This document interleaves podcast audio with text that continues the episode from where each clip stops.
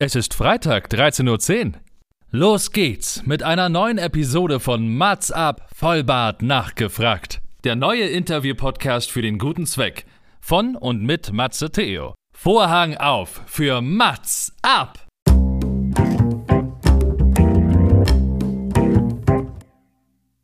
Mats ab, Vollbart nachgefragt ist noch ein neuer Interview-Podcast. Es kommen Leute zu Wort, die Matze Theo, das bin ich. interessant findet und die vorher noch nie die Gelegenheit hatten, ihre spannenden Geschichten zu erzählen. Zehn Fragen Naja, also fünf. und noch fünf. Ja, also zehn in Summe. Äh, Egal.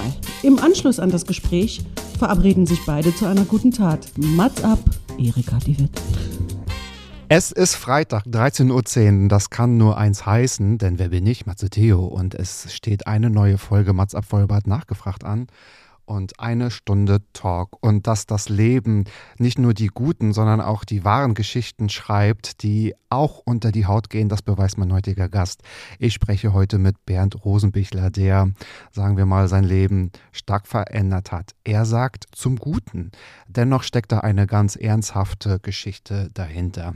Sein Sohn ist an einer sehr, sehr, sehr seltenen Erkrankung erkrankt, das sogenannte Alström-Syndrom. Da hat er sich gedacht mit seiner ganzen Familie, wir müssen mehr dafür tun. Er hat einen sehr guten Job aufgegeben, hat aber wie soll ich sagen, die Lust am Leben neu kennengelernt durch seinen Sohn. Und das möchte ich heute erfahren durch einzigartige Fragen, die mein Gast Bernd mitgebracht hat, die aber auch ich mitgebracht habe.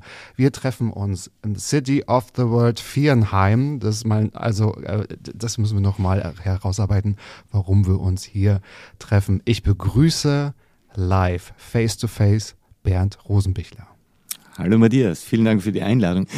Vielen Dank für die Einladung nochmal. Sehr gerne. Ich freue mich wirklich sehr, dass du da bist. Genau. Also wir haben natürlich, oder ich habe versucht, so einiges in meinem Intro herauszuarbeiten, worum es heute geht. Wir werden darauf noch tatsächlich zu sprechen kommen, weil wir werden ganz viele Themen ansprechen. Und äh, ich bedanke mich jetzt schon mal, dass du so viel mit uns teilst. Gibt es denn noch etwas, was ich so im Intro vergessen habe, was noch wichtig wäre, jetzt erstmal zu erwähnen? War absolut, absolut präzise, allumfassend und hat äh, sehr gut meine Situation beschrieben. Wir werden jetzt noch ganz viel lernen. Ich fange auch gleich mit deiner ersten Frage an, die du dir selbst stellst oder ich dir quasi stelle. Stimmt alles mit dir, wenn dein Kind einen Gendefekt hat? Bist du auch behindert? Das ist, ähm, ja, also ich hätte diese Frage, wenn ich sie formuliert hätte, so wahrscheinlich nicht gestellt. Umso interessanter ist es ja auch, warum du die Frage so formuliert hast. Ja, die, die Frage ist insofern spannend, als dass, äh, wie du ja richtig äh, in deinem Intro gesagt hast, äh, mein Sohn eine seltene Erkrankung hat, einen Gendefekt. Und da liegt ja irgendwo die, der Verdacht, hätte ich schon fast gesagt, nahe, dass auch, formuliere ich das bewusst, ein bisschen flapsig, mit mir was nicht stimmt. Und es ist tatsächlich eine Frage, die mir noch nie gestellt wurde. Ähm, aber wie schon, wie schon gesagt, äh, der Verdacht liegt nahe, dass der eine oder andere das denken mag. Und das hatte ich natürlich selbst auch ein Stück weit äh, gedacht, wie, wie entsteht so etwas überhaupt und, und äh, warum kommt es zu so einem Gendefekt. Und habe dann da ganz interessante Dinge gelernt, dass, äh, und ich sage das jetzt in meiner wirklich laienhaften Sprache, aber offensichtlich äh, jeder Mensch defekte Gene hat. Irgendwo gibt es ja sogar eine Zahl, die ähm, ich glaube bei 10 oder 12 äh, im Schnitt liegt und äh, auch etwas, was ich erst vor kurzem gelernt habe. Man ist bis heute noch nicht ganz sicher, wie viele Gene eigentlich die Menschen haben. Da gibt es irgendwo Zahlen zwischen 25 und 200.000. Äh, mhm. Man nähert sich jetzt irgendwo den 40.000, aber das ist wohl heiß, heiß diskutiert in der Wissenschaft. Und ähm, genau, und von diesen vielen, vielen, wie viel auch immer Genen, scheinen wohl im Durchschnitt äh, bei jedem Mensch äh, so 10, 12 defekt zu sein. Und äh, damit ist es eigentlich nichts Besonderes, äh, einfach irgendwo durch die Evolution und ähnliches bedingt, dass sie Gene verändern und da irgendwo defekt werden. Besonders wird es dann, äh, wenn du einen Menschen triffst, der den gleichen Gendefekt hat. Da ist natürlich eine relativ geringe Wahrscheinlichkeit, aber mein, mein Fall zeigt es und viele andere auch, das gibt es.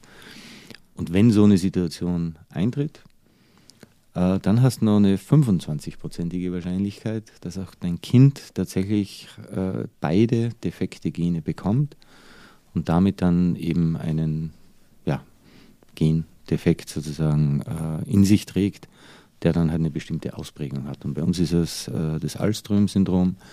Das heißt, nachgewiesenermaßen tragen wir, die Mama von Ben und ich, dieses defekte Gen in uns. Und äh, wie das Leben so spielt, äh, mhm. haben wir beide dieses an den Ben weitergegeben. Und damit bin ich eigentlich so wie jeder andere auch. Äh, aber das Schicksal hat es dann so gewollt, äh, mhm. dass die Situation eintritt. Und ich glaube, das werden wir im weiteren Verlauf äh, des Gespräches ja auch noch erörtern. Äh, das war kein Schicksalsschlag, sondern das war eine unglaubliche Bereicherung. Mhm. Das klingt ja schon mal sehr reflektiert, wenn du das so sagst und auch als Vater sagst.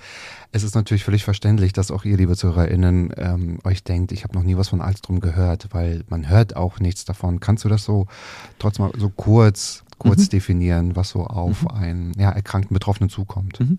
Also Alstrom-Syndrom ist ein, ich glaube, es gibt seit 60 Jahren, ist das erforscht oder zumindest bekannt. Mhm hat eine äh, Prävalenz, ist ja ein Begriff, den wir in den letzten Jahren gelernt haben, ja, äh, eine Eintrittswahrscheinlichkeit von 1 zu einer Million. Das heißt, es ist auch äh, innerhalb der Gruppe der seltenen Krankheiten eine sehr, sehr seltene. Mhm. Wobei den Wert kann man, glaube ich, wieder vergessen, weil äh, es einfach zu wenig Wissen über diese Krankheit gibt, äh, zu weniger bekannte Fälle äh, zu der Krankheit gibt. Äh, so gesehen ist es ein Schätzwert. das bedeutet dann ungefähr im Moment, und das ist rechnerisch nicht ganz sauber, aber irgendwie 1000 bekannte Fälle weltweit. Äh, UK weiß man, dass 80 sind, Frankreich sind es irgendwo um die 60, Deutschland, da, da raten wir noch, sind es 20, 30, 40. Also 20, 30, 40 Fälle, nicht Fälle, 20, 30, 40.000, wenn jetzt Fälle, eine, sondern genau. nur 20, 30 Fälle. Fälle, genau. Unglaublich. Aber, ja. aber äh, die, die Wahrscheinlichkeit ist auch hoch, dass es viele unentdeckte Fälle gibt, weil mhm. das ist eine Erkrankung, die ist im Prinzip progressiv fortschreitend und dadurch fast keine Empirie gibt, ist es ja fast unmöglich zu sagen, welche Ausprägungen gibt mhm. es bei dieser Erkrankung. Was relativ gesichert ist, ist, äh, dass es irgendwo mit dem Sehen beginnt. Das heißt, die meisten auch Säuglinge haben äh, Einschränkungen äh, beim Sehen, also ähm, Nystagmus, äh, Augenzittern, äh, Farbsehen, räumliches Sehen, da schon bestimmte Einschränkungen und so kann man es eigentlich ganz gut erkennen. Ähm, sie neigen zu äh, Adipositas, äh, das ist schon im relativ frühen Kindheitsalter irgendwo erkennbar, aber mhm. damit beginnt das Ganze und äh, kann sie dann im weiteren Leben äh, auswirken auf das Hören. Das heißt, äh, dass irgendwann die, die Hörfunktion angegriffen wird und sich verschlechtert. Beim Sehen ist es so, das verschlechtert sich und führt potenziell zu Blindheit. Immer potenziell, man weiß es nicht genau. Mhm.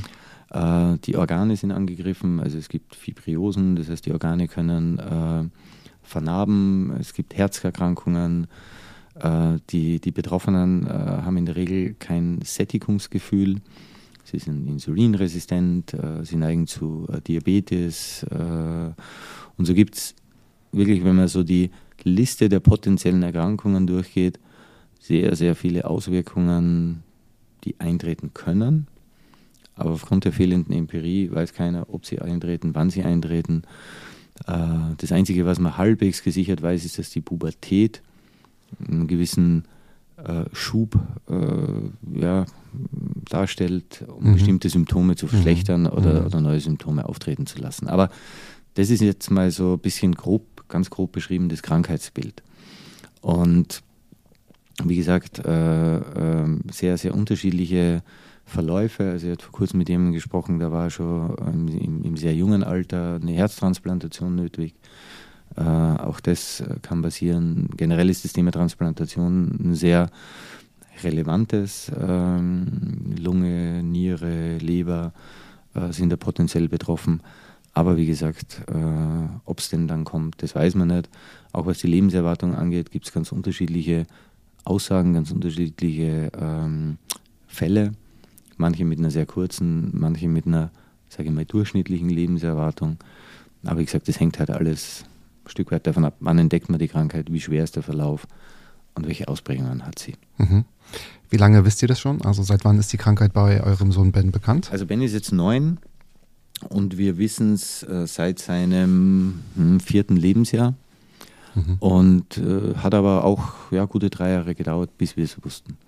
Weil bei uns war es so wie in den meisten Fällen, es hat mit den Augen begonnen. Das heißt, äh, wir haben da erstmals entdeckt, äh, dass es da ein Thema gibt und sind dann auf der Suche nach sozusagen dem Grund für diese Augenerkrankung irgendwann äh, zu dem Thema äh, gekommen oder zur Diagnose gekommen, dass es ein weitreichender Gendefekt ist. Mhm. Und jetzt ist er neun, das heißt eben seit fünf Jahren. Fünf Jahren, fünf Jahren genau, genau, kennen wir die Diagnose. Und seitdem hat sich eine Menge bei dir auch verändert, nicht nur bei euch oder auch für, für, für deinen Sohn, sondern auch für dich. Und ich sage das deshalb so, weil du darüber auch ja, mit, mit großem Stolz auch berichten darfst und, berichtet, und berichten äh, wirst. Jetzt fragst du dich selbst und wir werden ein Gefühl davon bekommen, welche Auswirkungen auch so ein Schicksalsschlag hat, den du ja komplett zum Positiven wendest oder beziehungsweise so nutzen möchtest.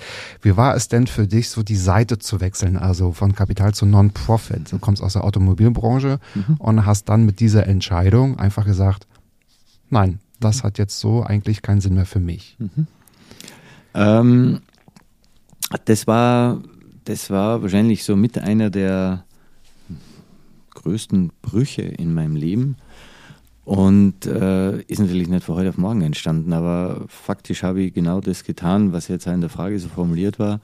Ich habe die Seite gewechselt und äh, wenn ich es mir ganz einfach mache, dann äh, beschreibe ich sozusagen meine Vergangenheit, ja, also das typische Leben eines Karrieristen. Hm? Mhm, also ja, ja. ich, ich wollte äh, irgendwo äh, immer in die Autoindustrie, das war eigentlich das war, das war für mich völlig klar, äh, schon, schon, als Kind. Habe das dann auch gemacht, habe da fast 25 Jahre gearbeitet, hatte eine, eine, wirklich tolle Karriere für tolle Firmen, habe im Ausland gelebt, im Ausland gearbeitet, habe so ein bisschen all das mitgenommen, was mir wichtig war, denk, konnte also ja, an der einen oder anderen Stelle einen Unterschied machen. Also Leben war gut, Leben war toll, äh, war für mich erfüllend in dem, was für mich wichtig war. Und äh, auch das mag man sehr eindimensional wahrnehmen, aber das war für mich das Wichtigste. Und äh, irgendwann kam in diese, in diese Welt der Ben und äh, der hat es dann augenscheinlich nachhaltig verändert, äh, dieses Leben, diese Wahrnehmung und da diese eigenen Prioritäten. Und äh, als dann die Diagnose äh, zu der Krankheit kam, war das sicher neben der Tatsache, dass du jetzt ein Kind hast, ein sehr einschneidendes Erlebnis. erstmal überhaupt im, ich sage jetzt mal, im, im, im, eigenen Umgang mit so einer Situation, also äh, plötzlich mit, mit, mit so einer privaten Herausforderung zu konfrontiert äh, zu sein, mit dieser Hilflosigkeit, die man da im ersten Moment sicher empfindet. Ja. Ähm, aber das, glaube ich, hatten wir oder, oder, ging für uns irgendwo ganz gut, dass wir relativ schnell an so einen, so einen Überlebensmodus gefunden haben, der der uns äh, sinnvoll erschien, der uns irgendwo umsetzbar erschien. Äh, und äh, so ist es dann einfach weitergegangen. Ne? Das, das, eigene Leben, die eigene Karriere hat sich weiterentwickelt, war alles wunderbar. Und äh, Ben wird größer, Ben wird älter. Äh, wie gesagt, wir wussten dann um die Krankheit Bescheid. Wir hatten ein medizinisches Netzwerk, äh, das aus unserer Sicht gut war, das den Ansprüchen genügt hat. Aber natürlich hat die auf der anderen Seite dieses Gefühl der Machtlosigkeit nie losgelassen, weil du letztlich ja, in einem völlig reaktiven Prozess warst. Mhm. Also du kannst Kontrollen machen, du kannst äh, auf, auf irgendwelche Vorfälle reagieren, aber mehr konnte man eigentlich nicht machen. Und dazu hat ja Ben als Person und als Persönlichkeit entwickelt und, und, und in einer Art und Weise, in einer Form, die, die mir wirklich den, den aller, allergrößten Respekt nach wie vor abnötigt, nämlich zu einem unfassbar lebenslustigen, lebensbejahenden, klaren Mann. Und so kriegst du halt dann in deinem eigenen Trott, in deinem eigenen Streben, in deinem sehr ich-bezogenen, äh, ja, kleine, in deiner ich-bezogenen kleinen Blase, die kriegt halt immer mehr Risse, wenn du da siehst, da gibt es einen kleinen Kerl mit einer riesen Herausforderung, äh, der die positiven Dinge des Lebens sieht, der äh, offen ist für alles, der sein Schicksal äh, sowas von eindrucksvoll annimmt, der ja, der, der dir vieles zeigt, das du über die Zeit verloren hast, mhm. das dir gar nicht mehr auffällt, mhm. das, zu dem du gar nicht mehr fähig warst. Ja. Mhm. Und da hat sich was irgendwo begonnen bei mir zu verändern. Und das gepaart mit dem Gefühl der Machtlosigkeit hat für mich irgendwann an den Punkt geführt, wo ich gesagt habe, mache ich jetzt so weiter, mache ich den nächsten Job, bringe, ne, also fahre jetzt bis zum Ende, äh, bis die Rente kommt, in dieser Luxusblase weiter, in der für alles gesorgt ist, natürlich, in der man sehr viel investiert, aber sehr viel bekommt. Oder ist es jetzt nicht vielleicht Zeit, was anderes zu tun und sie eigentlich um etwas zu kümmern, warum sich keiner kümmert und auch ein Stück weit dafür zu sorgen, dass vielleicht das, was ich erleben darf, indirekt auch andere miterleben. Und äh, das war wirklich so ein wesentlicher Treiber, wenn du, und das geht uns ja allen so, im Prinzip in einer Welt der Probleme, des Problemwälzens, des Lamentierens und sonst was lebst, und dann bist du eigentlich permanent mit jemandem konfrontiert, der wirkliche Probleme hat, aber völlig ja. anders damit umgeht. Mhm. Das, ist, das, das, das, passt nicht, ja. Und, und, ja. Dann, und, und, und darum kümmern wir uns nicht. Und ja, aus der Gemengelage, aus den Überlegungen war dann irgendwann so weit, muss man wirklich sagen, all das, was man eigentlich bis dahin absolut wichtig und, und, und nicht einmal ansatzweise äh, für mich in Frage zu stellen war, nicht nur in Frage zu stellen, sondern zu sagen, okay, äh, jetzt ist soweit. Und äh, tatsächlich auch diese wirklich nicht arrogant gemeinte Frage zu stellen, ja, wenn ich es nicht mache, wer macht es denn dann? Mhm. Also wer kümmert sich um das Thema? Also heißt, du hast gekündigt? Ich habe gekündigt. Du hast sofort gekündigt. Hast du deinen Sohn, also habt ihr Ben oder du Ben in deine Entscheidung mit einbezogen? Also hat er das so mitbekommen? Nein. Irgendwie, was geht so in, in dir im Kopf vor? Weil er hat euch ja irgendwie neu aufgeklärt, ne? Ja. ja. Nee, nee, gar nicht. Also ich, ich habe ihn, äh, ich habe nur mal wirklich allerengstes, aller, allerengstes Umfeld äh, in diese Entscheidung einbezogen. Äh, in meine Gedanken dahinter, wo es mir wirklich wichtig war, dass die diese Entscheidung mittragen. Mhm. Mhm. Aber in der Entscheidungsfindung letztlich kann dir niemand helfen. Das ist eine Entscheidung, die muss man für sich treffen. Da muss man für sich ja irgendwo die Verantwortung übernehmen und sagen, okay, du, du gehst jetzt auf eine Reise, die hat vor dir noch keiner gemacht. Da kann dir ja keiner sagen, geht es, geht es nicht, ist das richtig, ist das falsch. Das, das, da, da, musst du selbst davon überzeugt sein. Aber natürlich hast du eine gewisse Verantwortung den Menschen gegenüber, die mit dir leben oder die im engsten Umfeld ja. Äh, mit dir zusammen sind. Und da ist es wichtig, dass die das mit unterstützen und mittragen. Ja. Der Ben, nee, der, der, der weiß nach wie vor nicht, äh, was ich da genau mache. Er kennt Teile davon, aber er ist natürlich ein Stück weit traurig und so ein bisschen, dass der Papi jetzt da äh, quasi nicht mehr bei dieser tollen Firma ist, das hat er schon verstanden. Das weiß er schon. Das okay. weiß er ja. und, und er macht mir dann auch manchmal Vorschläge so von wegen, naja, es wäre doch eigentlich ganz cool, wenn du Radiomoderator vielleicht werden könntest oder also. Guck mal, und jetzt hier im Podcastgeschäft, ja, also der Weg jetzt, ist nicht mehr weit. Jetzt, der Kreis schließt sich, der, der Kreis, Kreis, schließt sich, sich ja. Also er versucht mir so ein bisschen äh, schon Tipps zu geben, äh, wie es denn denn weitergehen kann. Aber an sich will er es, glaube ich, auch nicht zu sehr in Frage stellen, weil natürlich jetzt äh, die Situation äh, dazu führt, dass ich deutlich mehr Zeit für ihn habe. Das ist das Gute und darauf will ich nochmal hinaus. Wir stellen es jetzt mal kurz in Frage. Der Job ist nicht mehr. Was machst du jetzt genau? Weil du bist jetzt kein Übervater mhm. und packst den Ben in Watte, weil das mhm. ist es ja nicht. Was machst du gerade und wo soll es hingehen? Mhm. Also ich habe dann, nachdem ich diesen Schritt äh, gemacht habe, sozusagen äh, raus aus der Komfortzone, äh, mir jetzt vorgenommen, ähm, eine Initiative zu starten, die nicht nur äh, für das Alström-Syndrom relevant ist, aber quasi am Alström-Syndrom äh, eine, ja, eine, einen Gedanken pilotiert, der hoffentlich für ungleich mehrere Menschen, Personen Relevanz haben kann. Ich komme so ein bisschen aus der Beobachtung dieses ich kann nichts machen, ich kann nichts tun. Es gibt niemanden, der irgendwo Menschen helfen kann, äh, die, die in solchen Situationen sind. Wir, wir sind ja immer noch in so einem auch Gesundheitssystem, wo quasi das Wohl der Masse äh, über dem Wohl des Individuums steht. Ja. Und was dazu führt, dass Themen wie individuelle Medizin oder ähnliches ja. noch eine sehr untergeordnete Rolle mhm. spielen. Und äh, ganz einfach formuliert, das ist jetzt wirklich einfach und ich glaube, jeder Mediziner, der zuhört, kippt vom Stuhl, aber ich komme so ein bisschen aus meiner alten Welt ne, und mhm. da, da, fährst du ja mit deinem Auto äh, zum Service und erwartest eigentlich, dass du dann derjenige, der das Auto annimmt, äh, am Ende sagt, ob das noch fahrtüchtig ist. Was du nicht willst, ist, du fährst zu einem, der schaut, ob der Reifen Luft hat, der nächste schaut, ob der Motor funktioniert, der dritte, ob äh, die Fenster dicht sind. Mhm. Aber keiner kann dir eigentlich sagen, ob das Auto fahrtüchtig ist. Mhm. Das ist im Prinzip genau die Situation bei uns, aber wahrscheinlich bei seltenen Krankheiten ohnehin und auch ganz vielen anderen Krankheiten der Fall. Also so eine systemische Betrachtung, eine, eine, ein, ein, ein wirklich sich kümmern um Patienten in ihrer besonderen Situation, das findet nicht statt. Und das erlebe ich dass es nicht stattfindet. Äh, das erlebe ich in einer Situation, die nur sehr komfortabel ist. Ich wohne in einer großen Stadt, wir haben Zugang zu, zu äh, Versorgung. Ich erlebe bei vielen Patienten, die ganz viel weiter weg sind, dass, dass, dass das noch viel schlimmer ist, so eine Situation. Und da gehört für mich wirklich alles dazu, dass man sich um Themen kümmert wie die Früherkennung. Ja, also jetzt gerade bei dem Alzheimer-Syndrom äh, am Thema des ja irgendwie im, sich immer weiter verschlechtert, wo, wo Dinge wie Herzerkrankungen, Diabetes mhm. und ähnlich äh, definitiv auftreten. Mhm.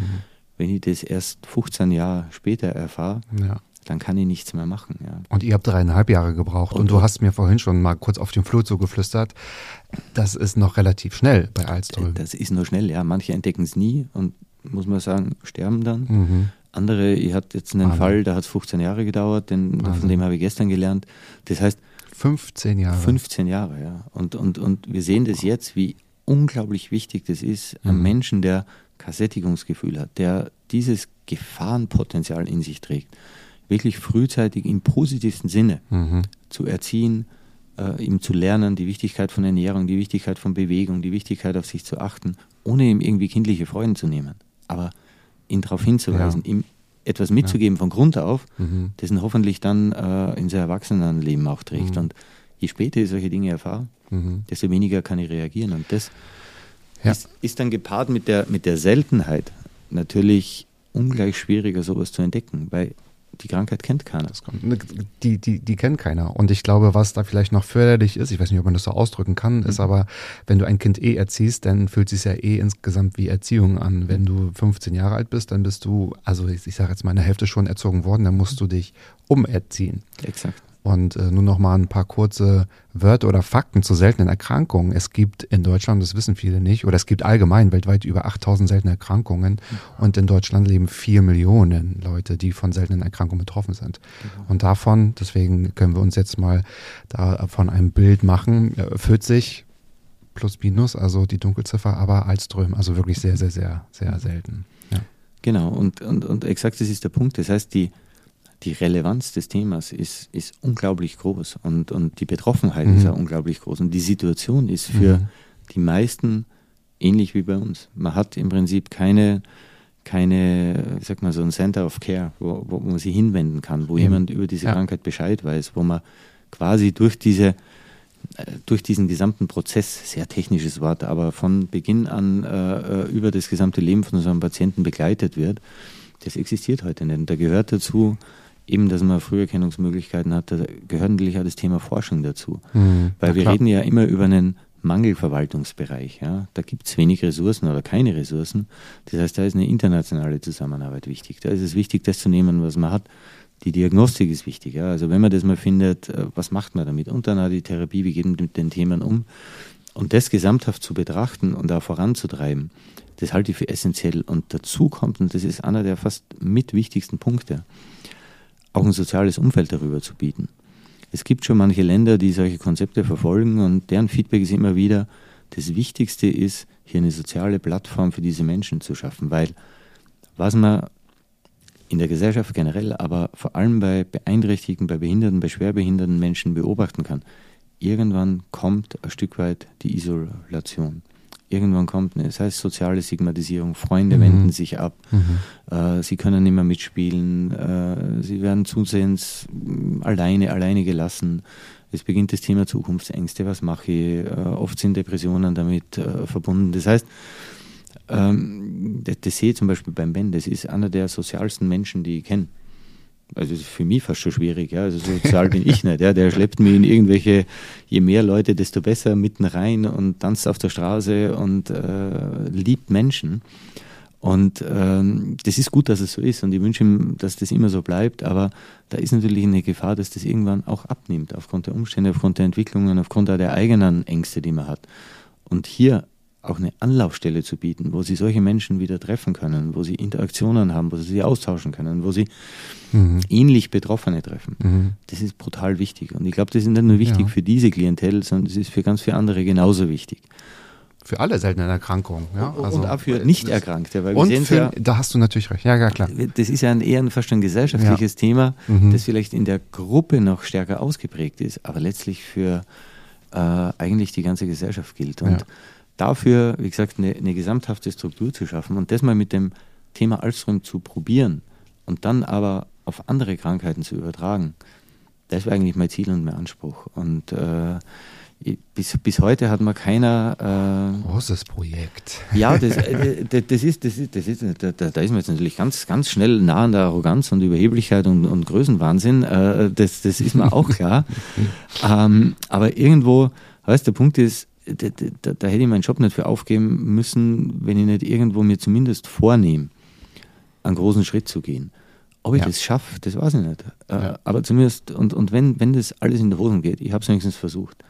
Und äh, so, so sehe ich das im Moment noch. Und äh, wenn ich nur die Hälfte davon erreiche, dann ist es immer noch so viel mehr, als es heute gibt. Und äh, dann, dann ist das auch in Ordnung. Aber ich glaube, man darf sich zumindest wünschen, dass wenn man schon seine ganze Energie äh, in ein Thema steckt, äh, das dann sogar noch äh, ein Stück weit durch eine emotional-persönliche Dimension äh, gefördert wird, mhm, dass, dass ja. man da was erreicht. Und Genau. Und egal, was du gerade schaffst oder egal, wie viel du jetzt auch erreichst mit diesem Thema, du tust ja Ben damit schon was Gutes. Das ist ja, du spielst ja auf, also nicht nur, aber gerade auf, äh, auf für zwei Seiten.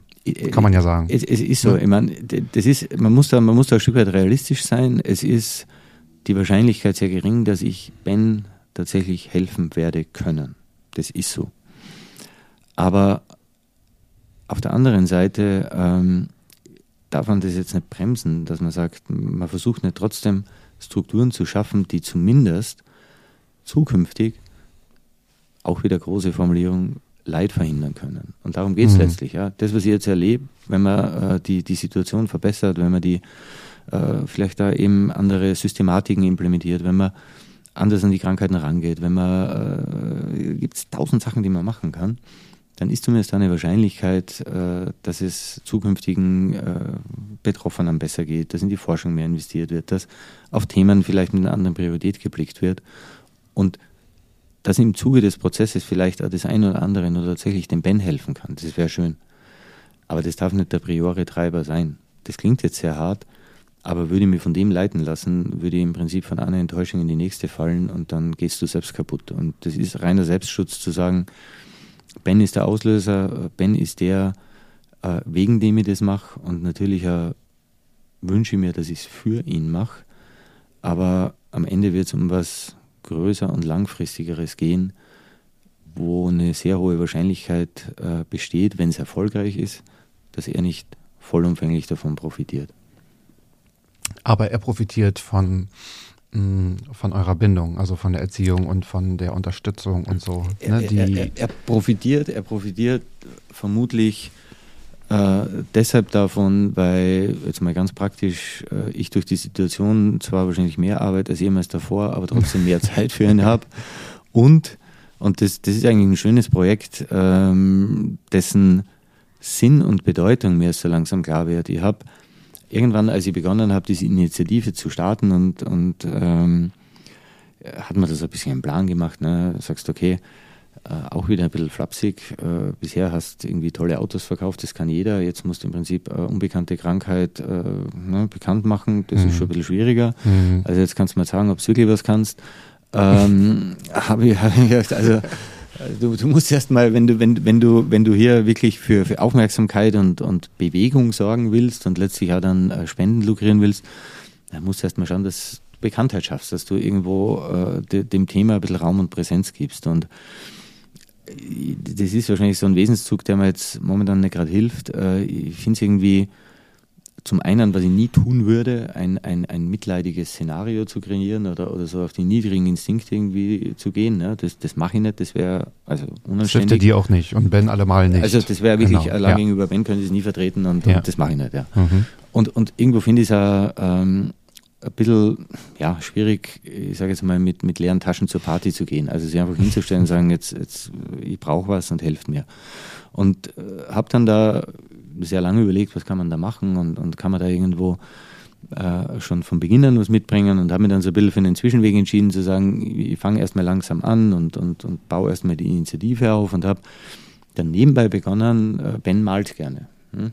Mhm. Ist jetzt nichts Besonderes, ja, ein Kind, das gemalt, das, das trifft mir ja öfter und, und dass dann der eigene Vater sagt, das sieht ganz toll aus, das soll es auch öfter geben, aber äh, in seinem Fall, dadurch, dass er also quasi fast blind ist, war es erstmal bemerkenswert, dass es tut und hat irgendwo ganz nett ausgesehen und, und kam da immer ganz nettes Feedback und haben mir gedacht, okay, da könnten wir so ein bisschen was draus machen. Dass man sagt, schaut her, da gibt es einen Betroffenen und wir bringen da gleich was mit.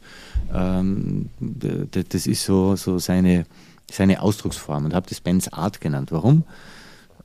Weil ich so zwei Begriffe damit äh, bedienen wollte. Einmal so das englische Kunst Wort, wo, wo, viele aus der Kunstszene laut aufschreien und sagen, das ist doch keine Kunst. Aber äh, für mich ist es das und äh, damit muss es ja gut sein. Und das andere ist Art im Sinne des Charakters. Ja, seine Art. Weil, weil einfach, genau, ja, seine Art eindrucksvoll ist und, und ich das wirklich jetzt in der subjektivsten Schilderung unfassbar spannend finde, ihn nicht nur beim Malen zu beobachten, sondern auch zu hören und zu verstehen, was er da sieht. Also was sieht er bei dem, was er da tut. Und äh, das funktioniert, manchmal macht er selbst, meine, meine, Mutter hilft ihm dann mit Farben ihm das zu erklären oder Techniken zu erklären. Aber er drückt dann immer etwas aus. Und äh, das fand ich extrem spannend, äh, das so ein bisschen von ihm zu hören, äh, mit ihm das zu erleben. Und äh, das haben wir so, beginnen wir jetzt ein bisschen so einen kleinen Shop aufzubauen und, und andere an der an diesem Erleben teilhaben zu lassen mhm. und, und auch wirklich so ein bisschen einen Kontext zu dem zu kennen. Ja, du sagst, da gibt es ein Bild, ja, ja, da gibt es eine Geschichte, da gibt es äh, ne, mhm. die Reflexionen äh, desjenigen, der es macht. Und was ich gemerkt habe, das ist unglaublich wichtig für ihn, weil es seinem Selbstbewusstsein, seiner Selbstwahrnehmung hilft und das erstärkt, weil er ganz stolz ist, dass jemand das, was er da macht, toll findet. Und das ist ja, jetzt kommen wir wieder zurück auf das, was wir vorhin schon hatten, ja, also Existenzängste, Zukunftsängste, soziale Isolation und ähnliches. Wenn man es schafft, da so ein bisschen einem Menschen ein, ein gesundes Selbstbewusstsein mitzugeben, da will eine Basis mitzugeben, dann glaube ich, kann man so einem Weg, so einem schweren Weg, der, der einem bevorsteht, ja, nicht entgegentreten, aber zumindest was mitzugeben, was dich ein bisschen resilienter macht auf mhm. dieser Reise. Und, mhm.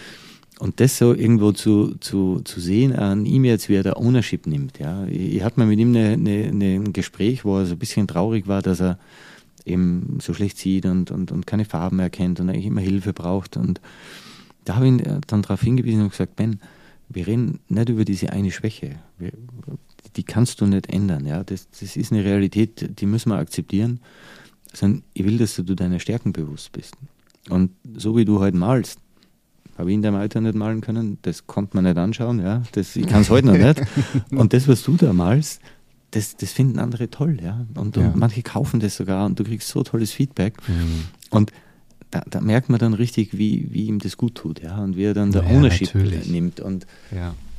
das ist großartig. Das ist wirklich großartig. Und das ist, wie gesagt, so ein Effekt, den ich anfangs eigentlich gar nicht so äh, im, im, Vordergrund gesehen habe und mittlerweile merke, wow, also mhm. das, das ist toll. Und ja. man entwickelt sich ja auch weiter und man kann ja auch die Kunst, die Art natürlich auch sehen. Ich werde das alles in die Shownotes auch packen, dann kann man das alles nochmal richtig, richtig nachvollziehen. Ja. Jetzt würde ich gerade auch die dritte Frage noch anhängen, weil das ist gerade so ein schöner Übergang.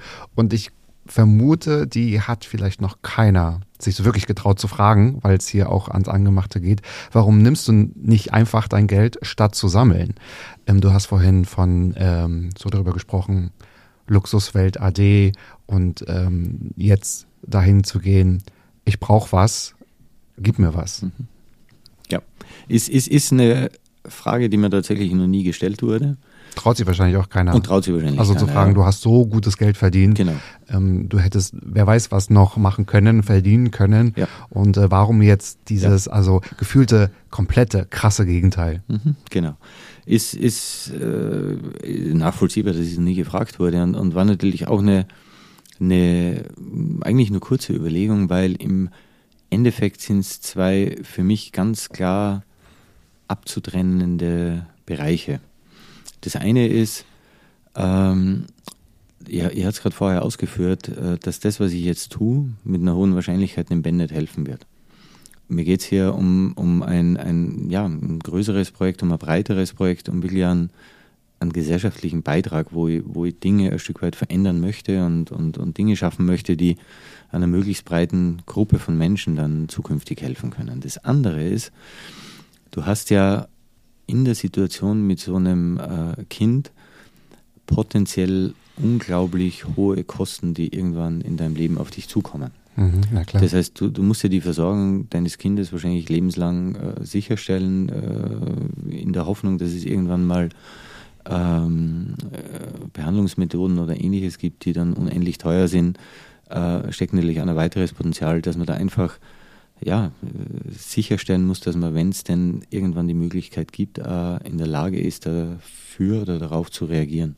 Und darum war es eigentlich für mich, und, und ich hatte da mit ganz vielen ähm, anderen Betroffenen gesprochen, äh, erst im Nachgang, weil für mich immer klar war, das eine ist der Ben, für den müssen wir sorgen und das müssen wir sicherstellen. Und das andere ist im Prinzip der eigentlich größere Auftrag, den ich mir gebe, wo ich gemeinsam mit anderen dran arbeiten möchte. Und darum war das für mich eigentlich nie die Frage, nehme ich das eine oder das andere. Klammer auf, das, was ich an sozusagen Investment in das Thema habe, ist ohnehin schon extrem signifikant. Ja. Äh, und andere Betroffene haben genau das Gleiche gesagt, haben gesagt, Achtung, ihr müsst sicherstellen, dass ihr, ihr als, als Eltern die Versorgungssicherheit für euer Kind lebenslang garantieren könnt. Und Mhm. das ist etwas, was wir tun und wo ich jetzt ohnehin schon ins Risiko gehe, weil ich im Prinzip den Schritt zur Seite Mhm. gehe und quasi Mhm. nichts mehr verdiene. Ähm, aber in der Hoffnung, dass ich äh, auf, der, auf der anderen Seite einen, einen großen Impact leisten kann, den ich nicht allein stemmen kann, Mhm. was schlichtweg unmöglich ist, äh, um dann wieder sozusagen in welcher Konstellation und Form auch immer Mhm. mir wieder auf die Ben-Versorgung äh, konzentrieren werde können. Das heißt, Ja. Wie sieht denn die andere Seite aus? Ich könnte mir vorstellen, dass jetzt nicht jeder darauf gewartet hat, dass du klingelst und sagst, schönen guten Tag, ich habe hier die Geschichte, die auch herzerreißend ist, aber jetzt musst du ja nach Geld betteln. Und ähm, du läufst wahrscheinlich offene Türen ein, wo viele das möchten. Wie ist so die Resonanz, die Also- Bereitschaft? die, die, die Bereitschaft ist und, und allein das, was ich eigentlich in den letzten Monaten erleben darf, ist, äh, ist wirklich eindrucksvoll ähm, und auch sehr oft, ich würde sagen polarisierend, aber äh, eindrucksvoll ist das Richtige, im, im hauptsächlich positiven, manchmal im negativen. Die Bereitschaft ist unglaublich Mhm. die, die Offenheit ist wirklich beeindruckend. Ähm, ich, ich hätte mir das nie gedacht. Und ich meine, kommend au- äh, als Egoist aus einer egoistischen, karrierezentrierten Industrie kommend, bist erstmal erstaunt, wenn du dir, ne, das ist jetzt auch, auch so eine Eigenschaft, die man wahrscheinlich da hat, um Hilfe fragen, ist nicht unbedingt was, was man gelernt hat. Ja? Also man kann ja alles selbst und äh, weiß es ja alles selbst und, und, und braucht keine anderen.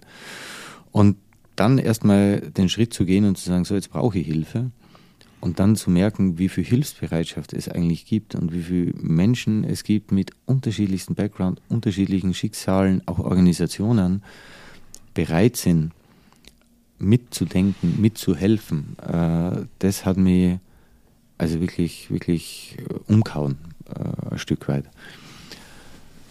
Natürlich erlebst du auch die andere Seite, dass viele aus dem engeren Umfeld sie zurückziehen.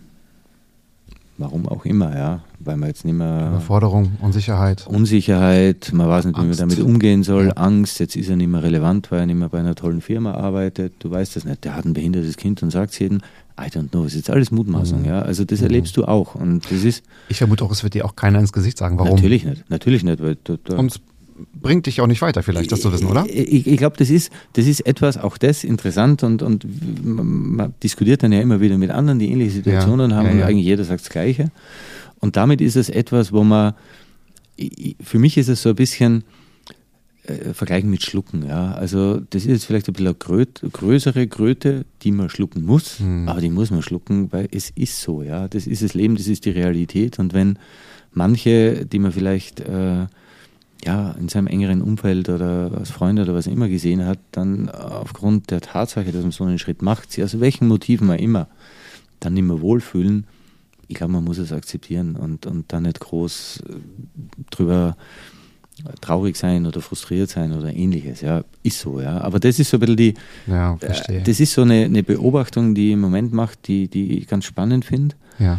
Äh, aber wie gesagt, Gott sei Dank ist die, die andere Seite der, der Bereitschaft mitzumachen, mitzudenken, mitzuhelfen, äh, wirklich so, dass ich, ich, ich habe wirklich Tage, wo ich daheim sitze und ich, also ich sag mal, so einen kognitiven Breakdown habe, wo ich, ich weiß nicht mehr, was ich als nächstes machen soll, wen ich anrufen soll, mhm. welchen Kontakt ich mhm. auch noch ansprechen kann, den ich bekommen habe.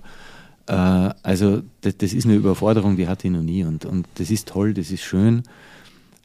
Es ist noch nichts geschehen, es ist noch nichts passiert, es ist noch nichts entstanden, aber es ist auf jeden Fall unfassbar ermutigend im Moment. Aber natürlich gibt es auch viel äh, Frustration auf der, oder viel, manche Frustration frustrierende, das ist rauskriegen, manche frustrierenden Ereignisse, äh, die jetzt nicht ganz überraschend sind, aber ist ja wie bei Filmen im Leben, man muss nicht alles selbst erleben. Äh, jetzt erlebe ich es halt einmal selbst, wie das ist. Ja, krass.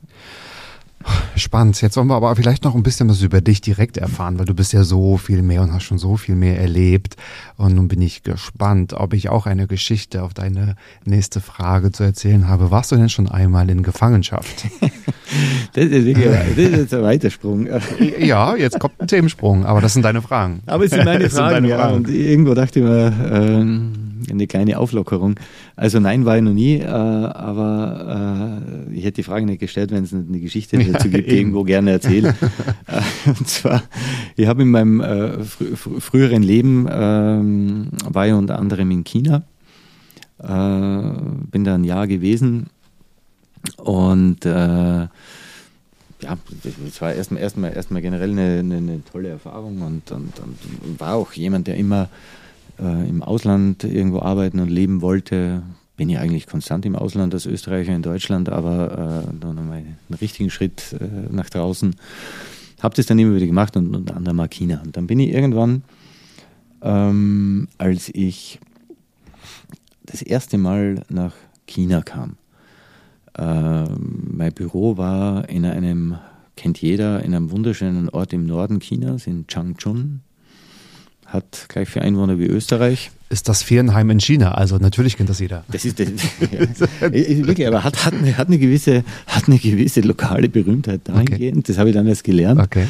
dass äh, da, wo ich gewohnt habe, das war jetzt ein bisschen das Ausländerviertel, da ist ja der nordkoreanische Diktator immer zum Urlaub hingefahren. Der hat da seine Sommerresidenz gehabt. Tatsächlich? Ja, ja. Okay. Und leider, als er einmal da war, bin ah, ich gerade in Deutschland gewesen. Äh, das hätte ich gern mal gesehen, als sein Zug vorbeifährt. Naja, auf jeden Fall, ähm, das äh, war sehr im Norden, extrem kalt, also im Winter minus 30, minus 40 Grad, äh, keine wirklich sehr lebenswerte Umgebung und bin da hingefahren und habe ähm, das kurz vor Chinese New Year gemacht. Ne? Damals kannte ich zwar Chinese New Year, aber konnte noch nicht ganz ermessen, was das dann heißt im Sinne von Stillstand im Land. Auf jeden Fall in der Zeit waren sämtliche Büros alles geschlossen und ähm, ich war dann schon da, um mich vorzubereiten auf den äh, Beginn meiner Tätigkeit und äh, dachte mal jetzt fast mal ins Büro, um da auch mal ein bisschen die Dinge einzurichten, weil es ja eh keiner da, du kommst rein, aber ne, hast der Ruhe, kannst die Dinge machen. Also bin ins Büro gefahren. Das waren zwei gigantisch große Bürotürme, in denen wir da äh, unsere Offices hatten, die mit so einer Brücke verbunden waren. Ähm, Arbeit da irgendwann muss ich auf Toilette und die Toiletten waren in diesem Zwischengang. Natürlich. Ne, und der Zwischengang, äh, da kommt man, kam man über so eine Flügeltür äh, hinein und ja, wenn du aufs Klo gehst, nimmst du halt nichts mit, also weder Handy noch sonst was und äh, gehe dahin, öffne die Flügeltür, äh, als ich fertig bin, gehe wieder zurück und habe dann gelernt, dass diese Flügeltür nur in eine Richtung geöffnet hat oder sie nur in eine Richtung öffnen ließ. Was jetzt erstmal dachte ich mir, okay, nicht schlimm, gibt dann auf der anderen Seite einen Ausgang, nimmst den. Und es war so ein Zwischenkorridor, da waren zwei Räume, sonst nichts. Und auf der anderen Seite versucht, auch die war geschlossen. Ich gedacht, okay, beide Türen zu. Ähm, da habe ich so ein bisschen überlegt, dann habe ich gedacht, okay, du bist jetzt irgendwo in China, es geht auf Abend zu, Handy hast kannst, ist aber auch wurscht, weil wen willst du anrufen? Wenn die Mama, wenn die Mama anrufst und sagst, du, äh, hol mich raus, hilft es da auch nichts, ja. Ähm, also so gesehen war das gar kein großes Problem, das nicht zu haben, weil ich jetzt eh nicht nutzen können wie gesagt, so. Die, zumindest waren Toiletten in der Nähe. Ist die ja Toiletten manchmal woanders so ein Problem, wenn man weiß, ah, ich muss, zu, äh, muss auf Klo. Das stimmt, ja. Dafür hatte ich, äh, wobei ich, ich hatte dann ja nichts, was ich dahin hätte tragen können, weil es gab weder Wasser noch Essen. Also von daher äh, ah. ja, hat auch die Freude nur kurz gewährt. also, ja, am Abend kam die, die minus, was ich, da hat es dann minus 10, minus 15 gehabt, geht halt auf minus 30, heizt was auch nicht. Ähm, und, und dann wird es langsam bewusst, Chinese New Year, also alles leer, keiner da. Und dann vergehen so die Stunden und du denkst, okay, äh, Chinese New Year gerade begonnen, dauert eine Woche. ähm, das war's. Die Türen waren massiv, also war jetzt nicht so, dass die äh, eintreten hätten können. Sonst gab es keine Zugänge und äh, sonst gab es ja relativ wenig Lebenswertes, ja, also nichts zu schlafen, nichts zu essen, gar nichts, ja. Ja, und da hatte ich so das erste Mal das Gefühl tatsächlich von Gefangenschaft, äh, quasi äh, am Ende der Welt irgendwo in China äh, in einem Zwischengang äh, und dann immer rauszukommen. Und dann, ich glaube, nach vier Stunden habe ich irgendwo gemerkt, dass anscheinend doch eine Person da war, und zwar das war der Portier. Ach, der, ne, im wichtigste neunten, Person in jedem Haus. Ich, ich, war im neunten Stock und der war halt ganz woanders, ja. Okay. Aber ich konnte ihn und das war dann Liano, das Firmenlogo war genau vor dem Stockwerk befestigt, wo ich quasi gefangen war. Das heißt, du hattest so Lametten, wo du gerade halt so durchgesehen mm. hast, aber dich kann keiner mm. sehen, weil du dahinter mm. versteckt warst.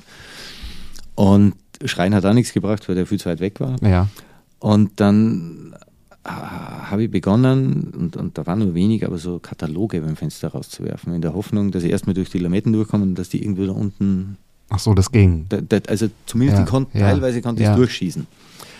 Und habe das dann irgendwann begonnen. Und ewig nichts passiert und wieder eine Stunde vergingen. Und irgendwann hat er das dann da unten gemerkt, nimmt die Dinger, hat irgendwie so hochgewunken und legt zu seinem Portierhäuschen. So kannst dann holen, kannst wenn du gehst. Ja. abholen. und dann wurde es langsam echt äh, schwierig und dann äh, hatte er nichts mehr zum Werfen. Und äh, habe dann, ich glaube, noch eine Box und ähm, ich glaube, ich habe dann meine Schuhe überlegt, die rauszuwerfen und habe dann drauf geschrieben, Help. Und habe halt noch einmal versucht, die so zu treffen, dass ich da hinkomme. Und irgendwann hat es auch bei dem Klick gemacht, äh, wenn er es nicht holen kommt und weiterwirft, äh, dann gibt es ja wohl ein größeres Problem. Und ich glaube, nach sechs Stunden oder so ist er dann mhm. da hoch und hat mich da äh, rausgelassen. Und das war, glaube ich, auch so ein bisschen auf dem letzten Drücker, weil der Kollege ist natürlich irgendwann heimgegangen. Und da wäre es dann schwierig geworden, ja. Und so gesehen äh, war das meine erste gefühlte Gefangenschaft und gleich ein, ein spannender Einstieg in das Thema ja, China. Ja. Happy New Year, sage ich oh, da ja. nur. Oh Happy oh, New Year. So China. Und du hast ja auch in den Staaten, glaube ich, studiert, oder? Da habe ich studiert, schon ja. etwas rumgekommen. Was heißt denn für dich oder was bedeutet für dich Heimat? Was ist deine Heimatdefinition? Meine Heimatdefinition ist eigentlich zu, zu, wissen. Heimat ist where the door is. Heimat ist, wo dir der Nachbar grüßt, ja. Wo, wo äh, eine Tür ist, wo du rauskommst. genau. Die nicht einseitig nur. Das, das ist irgendwo ist. für mich und das, das, das, das war eigentlich immer so. Äh, für mich war es immer extrem wichtig zu wissen, wo ich herkomme und dass da, ich sage jetzt mal, Menschen sind, die mich, ja, die mich lieben und die mich schätzen und, und wo ich der sein kann, der ich bin. Und äh, ich habe mir da immer so ein bisschen wie, weißt du, da gibt es ja diese, diese Gummischnüre, die ist dann an, an einem Nagel irgendwo befestigt und die sie dann beliebig entfernen können, aber letztlich immer wieder zu diesem Mittelpunkt zurückkehren äh, gefühlt. Äh, und das hat mir irgendwo die Sicherheit gegeben für äh, eben in den USA studiert, in, in Dubai lang gelebt, in China gewesen, äh, sonst viel, viel, viel unternommen. ähm, immer wieder zu wissen, wo, wohin ich zurückkehren kann äh, und wo ich mein vertrautes Umfeld finde. Und das ist vielleicht auch etwas, was mir jetzt hilft mit dem Ben, äh, ja. da, dass ich genau das Gleiche mit ihm versuche. Ja, und, und ihm ja, tatsächlich diesen Halt, diese Liebe zu geben. Und, und ich sag, wenn ich sonst nichts kann, aber das kann ich. Und, und das ist mir wichtig und das hat mir immer geholfen in meinem Leben. Und darum glaube ich, dass auch ihm das hilft. Und darum hat für mich die Heimat eine, ja, eine extrem hohe Bedeutung. Auch wenn ich mal lang nicht da bin, auch wenn ich ja, nicht oft die Chance habe hinzukommen, aber äh, das, das ist für mich extrem wichtig. Und äh, wenn ich dem Ben so ein bisschen was davon mitgeben kann oder von diesem Gefühl, ja. zu wissen, wo ich hingehöre, zu wissen, woher kommt, mhm. dann, ohne das irgendwie zu verklären, dann ist das schon wichtig und äh, wäre schön, wenn es mal gelingt.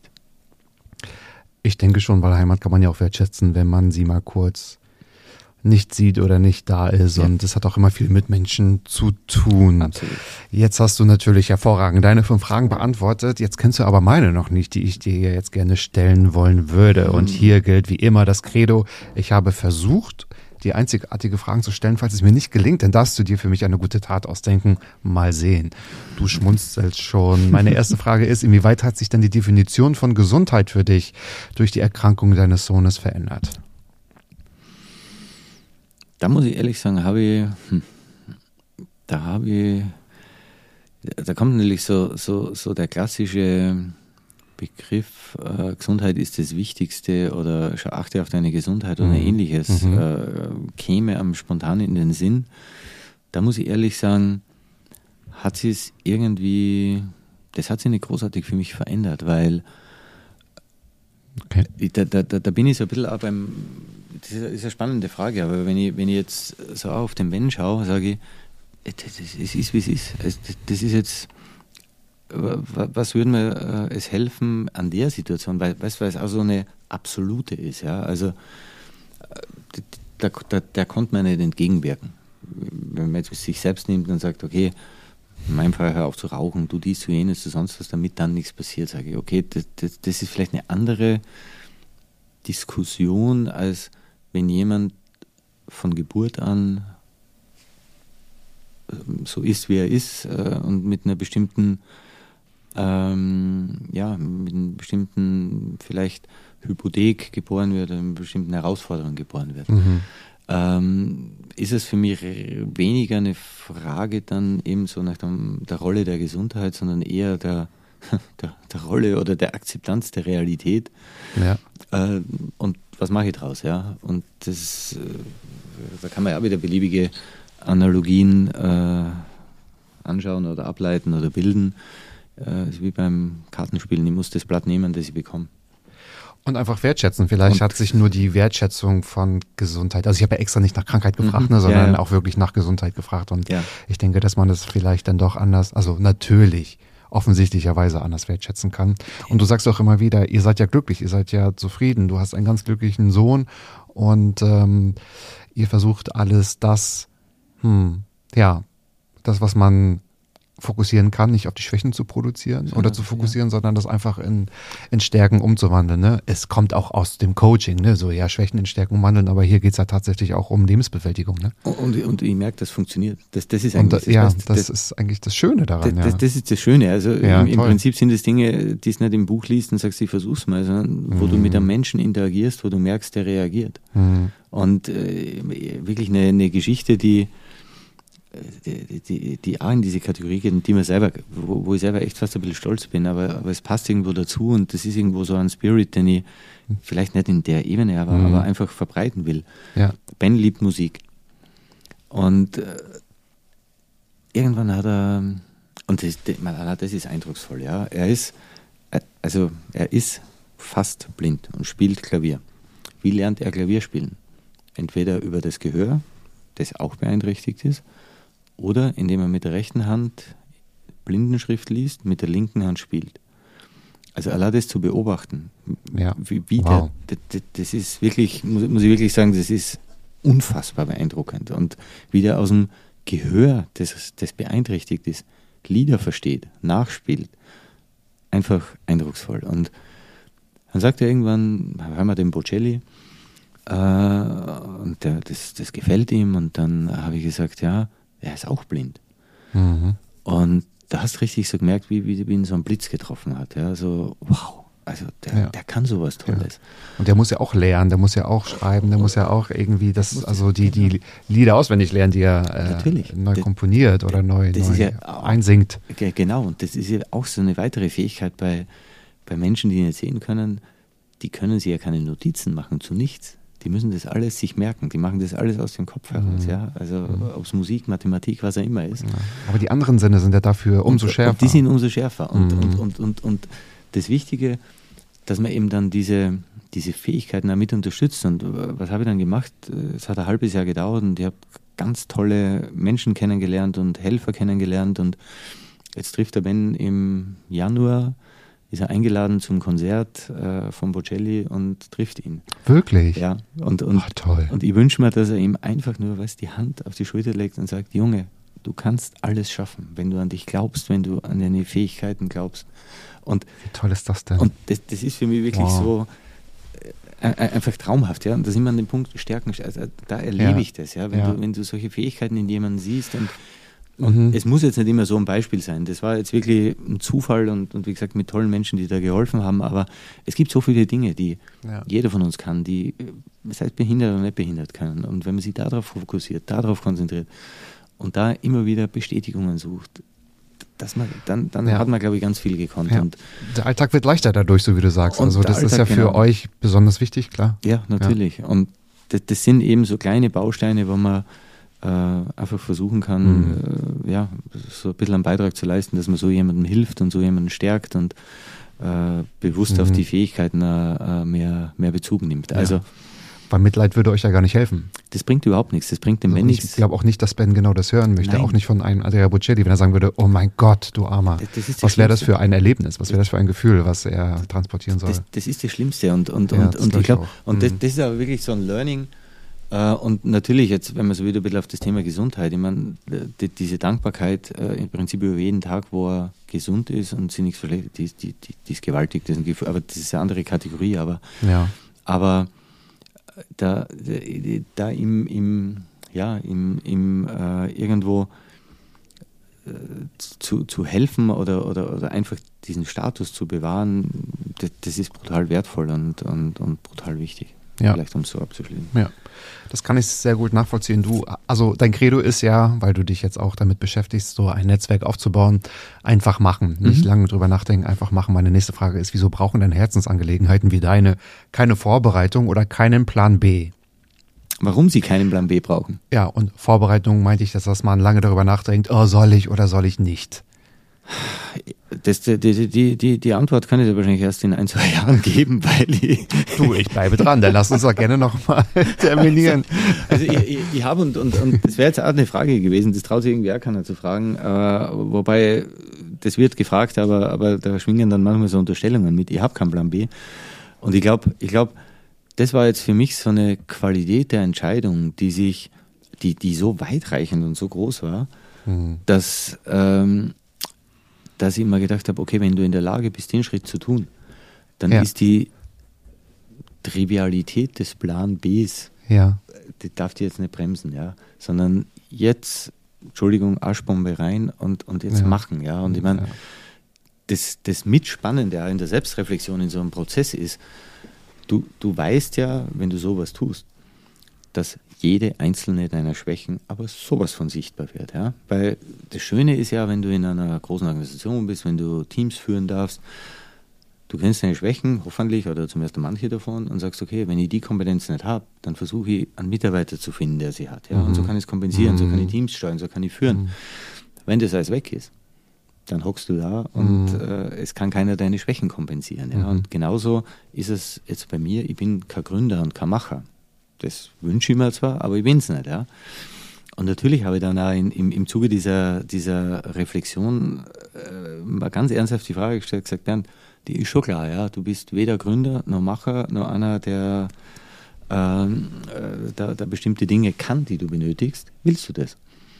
Und am Ende war die Antwort klar und ich habe gesagt, ja, also jetzt, jetzt einfach ohne Plan. B Ja. einfach komm rein Mhm. und mach das Ding Mhm. jetzt und dann wirst du sehen, ob du äh, wie ein Stein im Wasser untergehst oder ob du ein paar Meter weit schwimmst. Und äh, drum ja. Oder inwieweit man zulässt, dass man auch runtergeht, weil das ist ja kein, kein steiler Weg nach oben, sondern das, das ist eine Sinuskurve, ist ja ganz klar. Natürlich, ja. ja. Klar. Und, und drum ja. momentan schwimme ich noch und ich hoffe, es bleibt so. Und, äh, ja.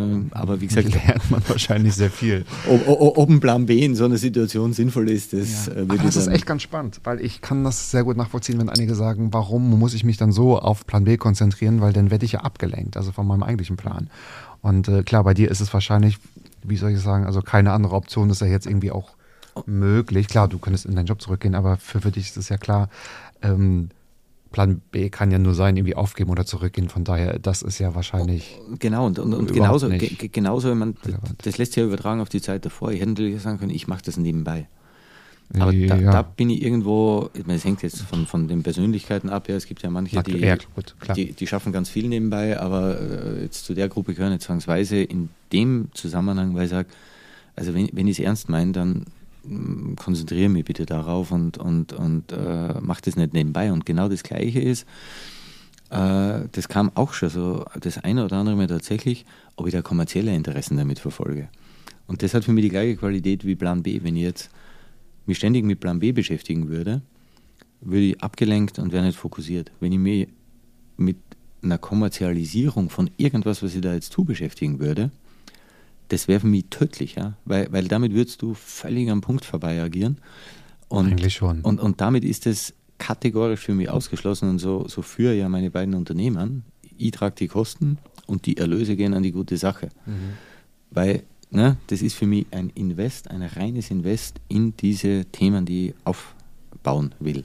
Und würde ich jetzt schon sagen, ja, aber wenn man da, da kommt ihm wieder, ja, aber da kommen sie ja an Genetik vorbei, an dem, an dem, an dem, wenn da Ideen entstehen, da können sie ja reich werden. Hey, Bullshit. Ich will ja ein Problem lösen. Und nur darum geht's. Mhm. Und wenn ich das hingestellt habe, dann ja. kann ich mir überlegen, und was mache ich jetzt? Ja, das ist eine klare Abgrenzung, ja. Und ist vielleicht auch, auch gesund, weil sonst ist es. Äh, keine Chance. Und da verlierst jede Authentizität, wenn, wenn du da oder ja. beginnst nebenbei immer wieder, ne, auch mhm, mit, mhm. mit dem Menschen, du sprichst ja mit vielen Menschen und damit sehr mhm. viel einflussreichen und, und, und, und, und, und wirklich hochintelligenten Menschen. Ja. Und wenn die permanent das Gefühl haben, der hat da irgendwo eine Agenda äh, oder, oder versucht da irgendwelche anderen Interessen reinzubringen, mhm un unmöglich. Trotzdem also, Beigeschmäckle tatsächlich. Ja, ja, ja, genau. ja, Also ja, genau. geht, geht einfach nicht. Ja, kann ich verstehen. Ja. Jetzt hast du selbst gesagt, du hast viel aufgegeben, du hast dich aber für das Richtige entschieden. Ich habe mal ein Zitat von dir gelesen und zwar, das besagt, du bist alt genug, um Entscheidungen zu treffen, aber auch jung genug, um keine Angst mehr davon oder davor zu haben. Denkst du, man kann ein Leben führen ohne Reue, also im Sinne von bereuen? ähm sagen wir so, man soll es versuchen, weil ähm, woran, ich, woran ich wirklich fest glaube, ist, ähm, wenn ich eine Entscheidung treffe, also es sind, sind mehrere Dinge, aber, aber in dem Zusammenhang sind es ein, zwei wichtige Punkte. Ich glaube fest daran, wenn man eine Entscheidung trifft, soll man dazu stehen. Man, man, man, mhm. man neigt Immer, ja, ja. Ne, mache jetzt A oder B, dann machst du A und nach kurzer Zeit sagst du, B wäre eigentlich besser gewesen, weil Ne? Also diese Konjunktivorgien. Hätte dies, hätte jenes, hätte sonst was getan. Ähm, da, da bin ich fest davon überzeugt und da ist ja jetzt meine Situation die, das beste Beispiel. Ich mache mir nicht einmal eine Sekunde darüber Gedanken, was wäre gewesen, wäre ich weiter bei meinem bisherigen Arbeitgeber geblieben. Es macht keinen Sinn. Ich, ich, ne? Es ist alles nur Theorie, nichts davon ist ansatzweise nachweisbar. Ich kann mir irgendwas vorstellen, aber es hat, äh, es verschwendet letztlich nur Energie. Das heißt, Wichtig, wenn du das machst, überlegst du gut oder auch nicht, aber wenn du eine Entscheidung triffst, steh dazu. Und wenn es die falsche ist, korrigier es, mach was anderes. Das ist, das ist so, so der eine Punkt äh, in dem Zusammenhang. Und der andere ist, idealerweise sollte man versuchen, immer wenn man was Neues beginnt, das Alte so abzuschließen, dass man gerne zurückblickt. Auch Stichwort Reue oder Bereuen. Oder, also mhm. das ist, und, und, und das war mal auch jetzt bei, bei dem bei meinem Abschied vom äh, wichtig, dass ich den Menschen, die mir wichtig waren, erklären konnte, warum ich das mache. Und dass ich da, ich sage jetzt mal, Verständnis bekomme und, und, und irgendwo in einer extrem positiven, wertschätzenden Art diesen Schritt gehe. Und so habe ich es eigentlich mein ganzes Leben gehalten, dass wenn, ich, wann immer ich irgendwo gegangen bin, habe ich versucht zu erklären, warum ich das tue. Weil ich glaube, mhm. es gibt nichts Schlimmeres, als auf egal was, auf einen kurzen Zeitraum aufs Leben zurückzublicken und zu bereuen und zu sagen, da sind wir wieder beim, hätte ich damals Deswegen, nicht, ja. hätte ich nicht. Und zurückblicken ist ja nicht gleich bereuen, finde ich. Das ist ja ein Unterschied. Aber man, na, Ne? ja, ja, ja, ge- genau. Aber, aber es ist, es kann dann schon zum, es wird dann sozusagen, der klar. Rückblick geht in Rollen, da sage ich, na, Ja, ja. waste of time, weil, weil du kannst es nicht total. ändern, ja. Theoretisch, natürlich haben wir jetzt hier äh, unfassbare technische Möglichkeiten in diesem Studio, aber selbst das, was ich vor drei Minuten gesagt habe, theoretisch ist gesagt, kann ich nicht mehr korrigieren, kann ich nicht mehr rückgängig machen, ja. Mhm. Jetzt können wir es natürlich, aber theoretisch können wir es nicht. Ah, aber alle können es hören. und alle ja. sollen es hören. Aber- nee, aber- aber es ist ein guter Punkt. aber ja, das ja, ist genau der ja, Punkt, ja. Und- und- und von Weil das beeinflusst ja quasi dann jetzt die Gegenwart, wenn du jetzt ständig nur in drei Minuten in der Vergangenheit rumwühlst. Oh, was soll ich ja, machen? da ist Ja, was ich, dran. Ich, ich ja. kann denn die ja, Zeit ja. zurückreisen. Also von dem her, Das ide stimmt. idealerweise überlege ich mir gut, was ich mache. Es Mhm. muss nicht immer alles perfekt überlegt Mhm. sein, aber ich stehe dazu. Und wenn es ein Mist war, versuche ich es zu korrigieren. Aber nicht reuig sein oder etwas bereuen oder ich, ich, ich stelle mir, das Schlimmste für mich wäre, wenn ich auf mein ganzes Leben zurückschaue und sage, mein Gott, also das in China war schon nichts und, und, und bei dem Arbeitgeber war schlecht und bei dem war schlecht und das war schlecht und das um Ja. Gottes Willen, ja, was Ja, ja. für negative Energie, wie belastend ist das, Das ja? stimmt, ja. So leben aber einige. Also das ist ja bei einigen äh, das manchmal das Problem, würde ich sagen. Mhm. Schon, ja. Das beeinträchtigt natürlich dann auch das Voranschreiten. Ne? Ja. Ja. Ja, ist so und, und, und, und ne, nehme ja oft wahr und, und, und ähm, ich, das, das merkst du und das fand ich ja immer ganz spannend äh, und das lernt man wahrscheinlich auch, wenn man, wenn man Mitarbeiter führen darf, wenn man, wenn man mit Teams arbeitet. Ähm, da erlebt man immer wieder äh, solche Diskussionen und, und ich glaube, wenn man in solchen Situationen zumindest diese Idee ein bisschen transportieren kann und, und Leute ermutigen kann, da vielleicht ein bisschen ja, anders nach vorne zu blicken, anders zurückzublicken, äh, irgendwo Dinge abzuschließen in, in so einer in so, einer, in so einer Logik, dass man sagt, hey, wenn ich was abschließt, dann bitte so, dass ich gern darauf zurückschaue, weil dann erspare ich mir irgendwann das Bittere zurückschauen, das Reuige zurückschauen. stimmt. Ja. dann, dann habe ich mir, glaube ich, oder mit meiner eigenen Lebensqualität äh, Gutes getan. Ja? Und am Ende des Tages haben wir ja alle nur eine bestimmte Anzahl oder, oder Menge an Energie zur Verfügung und äh, wenn ich die mit negativer Energie belaste, bleibt halt nicht mehr viel über.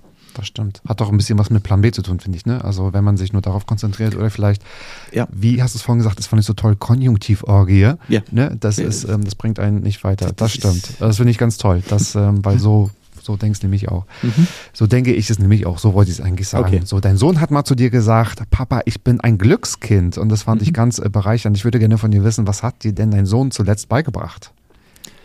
Ah, den Augenblick zu genießen, definitiv.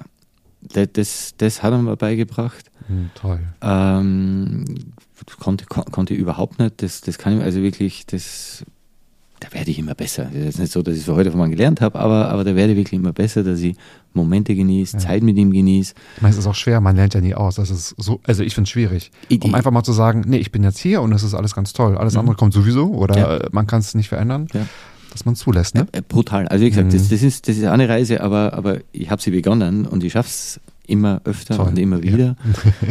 äh, das, das wirklich, das hat er mal gelernt. Äh, er, ja, er, er, er, er gewöhnt mir jetzt das Rauchen ab, wofür er wahrscheinlich irgendwann ewig dankbar sein wäre. Also da Sehr gut.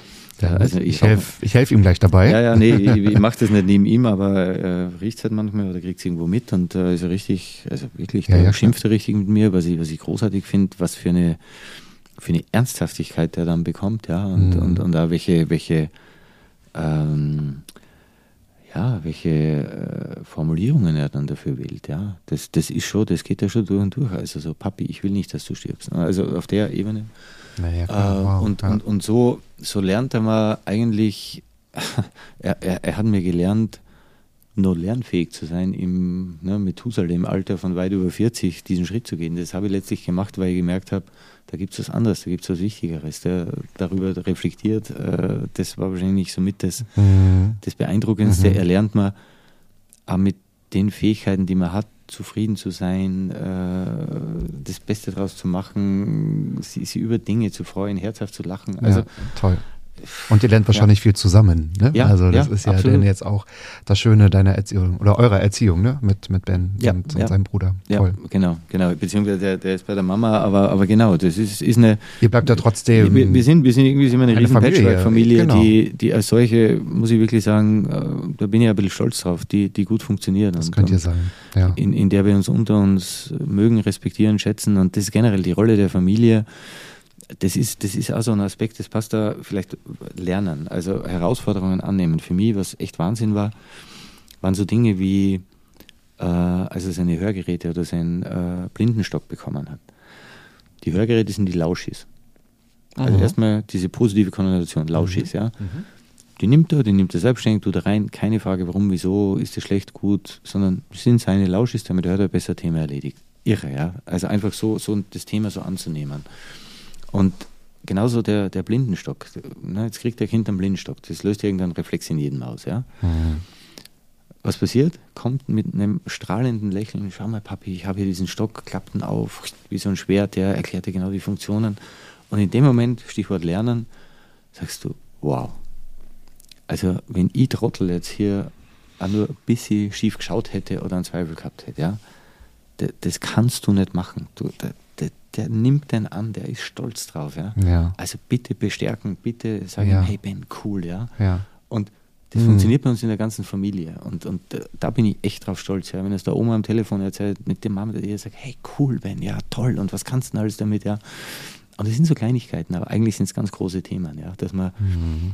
dass man ja einfach sie, sie löst von irgendwelchen Konventionen, von Wahrnehmungen, von irgendwelchen Komplexen, die Gott weiß, wer hat, und sagt, das ist meine Realität. Ich habe da jemanden, der ist stolz auf etwas, der geht mit den Themen völlig vorurteilsfrei um, der kann das annehmen und überträgt es auf uns. Ja. Großartig. Und das gilt ja eigentlich auch wieder für alle, ne? Das kann man ja auf alle Situationen, auf alle ja, Ja. Begegnungen oder Beziehungen ja dann auch münzen. Mhm. Was jetzt, also perfekter könnte meine Abschlussfrage nicht sein. Ist ja schon die letzte, muss ich jetzt sagen, die habe ich schon. Ja, aber gestellt. gleich, das machen wir. Die Ja, Abrechnung machen wir gleich. Da muss ich jetzt natürlich ein bisschen taktisch agieren, ja. Was ist denn in deinem Leben bereits schon so gut, von dem du möchtest, dass noch mehr davon passiert? Auch wenn du gerade schon sehr viel darüber gesprochen hast. Aber gibt es noch weitere Punkte? Oh, also also die Frage habe ich natürlich schon oft gestellt bekommen, ganz oft, ja. So glaube ich bestimmt noch nicht. Aber erzähl trotzdem erst mal. Ach, ich glaube, ich, glaub, ich wäre ich, ich wär schon absolut zufrieden, wenn, wenn das Leben so wie es ist, ähm, das ist jetzt fast schon platt, ja, aber wenn es so bleibt. Also, ich, Ist gar nicht platt. Also ist mal schön, dass es auch einer mal sagt. ja, So aber, ausdrückt. Aber wi- wirklich, also ich, ich, ich hätte jetzt im Moment wenige Punkte, wo ich sage, das, das, das geht gar nicht oder es muss anders sein oder, oder, oder ich wünsche mir unbedingt noch XYZ. Irgendwo, das ist also ein bisschen, ich, ich sage mal, mein Größenwahn, was ich alles erreichen will und ne, was man alles braucht und was man alles tun muss, den habe ich irgendwo hinter mir. Und da habe ich tatsächlich eine, eine gewisse Ruhe oder Reife, die hätte ich nie für möglich gehalten. Ja? Und das liegt sicher zum einen daran, dass du deine Fähigkeiten einschätzen musst können. Ja, also ich habe das Glück gehabt, mit ganz vielen tollen Leuten zu arbeiten und, und äh, sehen zu dürfen, was heißt, was du tun oder ertragen musst, um bestimmte Dinge, äh, bestimmte Rollen zu haben, wo ich sage, ne, habe ich gesehen, passt, weiß ich, was sein muss und ob ich das will oder nicht. Ich durfte wunderbare Sachen erleben, die ich nie für möglich gehalten hat. Mhm. Und es wird ja nicht besser, wenn du zum 25. Mal das Gleiche tust, tolle erlebst, ja. Also irgendwie Ja, so dieses ja. I've been there, Mhm. done that Mhm. äh, einmal reicht und äh, das, das, das ist insofern für mich, aber das macht mich ruhiger, weil man denkt, das, was da eigentlich immer wichtig war, das hast du erlebt, jetzt hast du ein Thema, das ungleich wichtiger ist als alles, was du davor gemacht hast. Ja. In einem Umfeld, wo ich glaube, ich mit ganz vielen Menschen zusammenleben darf, äh, zusammenarbeiten darf, kennen darf, die, die ich mag, die mich mögen, die, die, wo wir uns respektieren. Äh, ich bin gesund, mein Umfeld ist gesund, äh, der Ben ist in dem Rahmen, in dem er gesund sein kann, gesund. Äh, Ich glaube, wir sind gut gewappnet für den, das, was da kommt. Ja. Das wird schwierig, das wissen Ja. wir alle. Aha. Äh, und von daher hätte ich da jetzt im Moment nirgendwo, ich sage jetzt mal, den großen Korrekturbedarf. Das ist toll. Deswegen ist ja die Frage genau so, so formuliert. Nicht, was wünschst du dir für die Zukunft, Mhm. sondern was ist jetzt schon so gut, ne? was Ja. äh, vielleicht so bleiben darf. Ja. Und dann auch Rauchen könnt ihr aufhören, das wäre vielleicht noch, aber das wünschen nicht immer, sondern Ja. alle um mich herum. Aber gut, das ist ein anderes Thema. Das ist erstmal ein anderes Thema, denn du bist erstmal hier im Podcast. Aber jetzt die inoffizielle, wichtigste, elfte Mats-Abfrage. Wurde dir einer meiner Fragen schon mal gestellt? Und der Blick. Schade, dass man jetzt nichts sieht. Beziehungsweise, was wäre denn dein Vorschlag?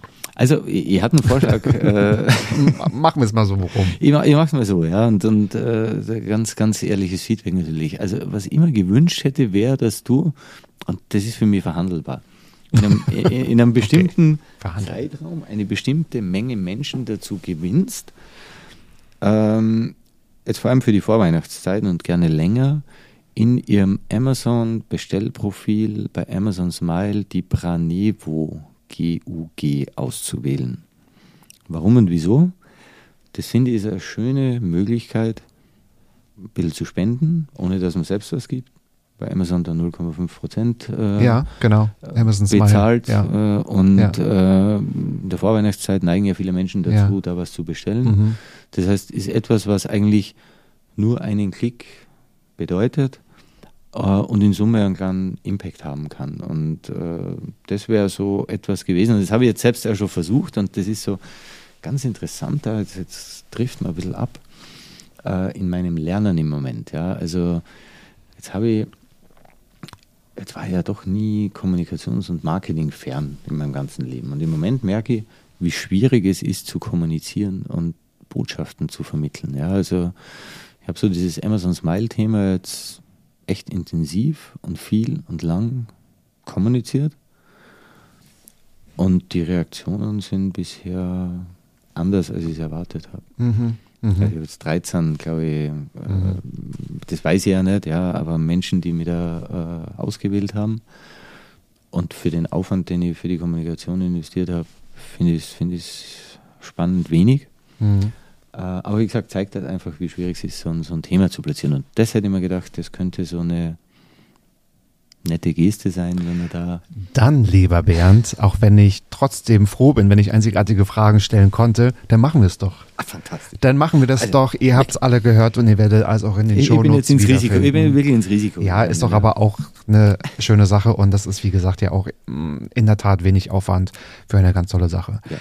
Lieber Bernd, ganz toll, wie, also was du auf die Beine stellen möchtest, was du bisher schon getan hast und mit welchen Strahlen in den Augen du über deinen Sohn und über eure optimal, nicht optimal, über eure momentane Situation gesprochen hast. Auch wenn das Thema so ernst ist, es fühlt sich so leicht an, weil ihr, weil du ganz toll darüber berichtest. Also wir werden, und man kann dich auch auf diesem Weg auch begleiten. So, ähm, da gibt's ja auch ähm, ja, gewisse ähm, Social Media Auftritte und Sachen, wo man ganz viel nachlesen kann. Und es gibt Interviews mit dir und es gibt auch äh, Sachen, wo du auch zur, ähm, ja, zur, zur Erkrankung aufklärst.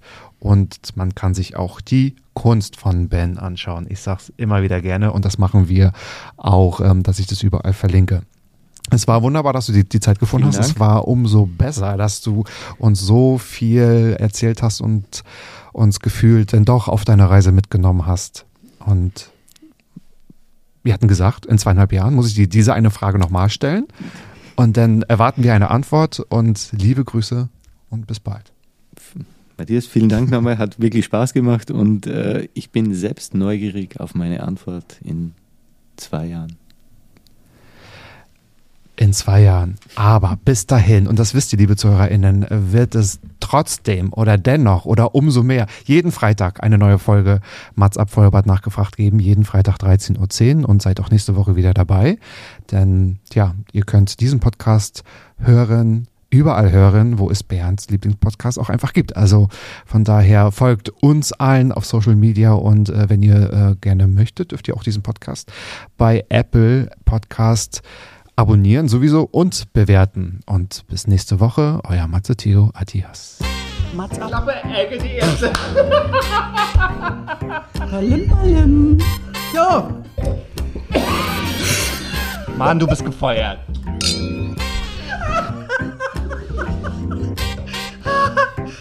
ich war noch in der Probesache. Mats